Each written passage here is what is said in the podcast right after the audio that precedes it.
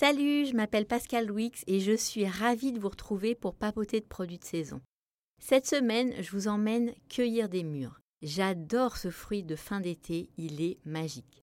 C'est un fruit que je n'achète jamais mais que je cueille sur les chemins à la campagne, que ça soit en Bretagne, sur les chemins de la Creuse, voire en région parisienne.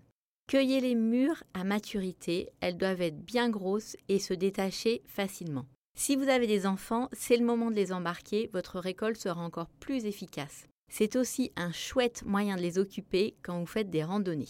La recette qui met vraiment en valeur les mûres est simplissime.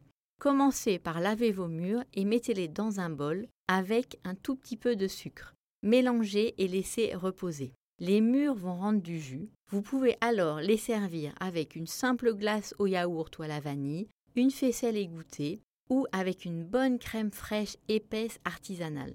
Ces laitages vont se colorer du jus des fruits pour faire un joli marbrage. Hum, c'est pas chouette les choses simples?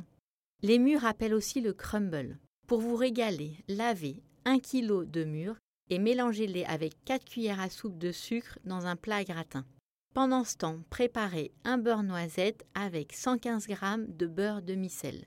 Dans un grand bol, mélangez 150 g de farine, 30 g de poudre d'amande, 120 g de sucre et de la fleur de sel.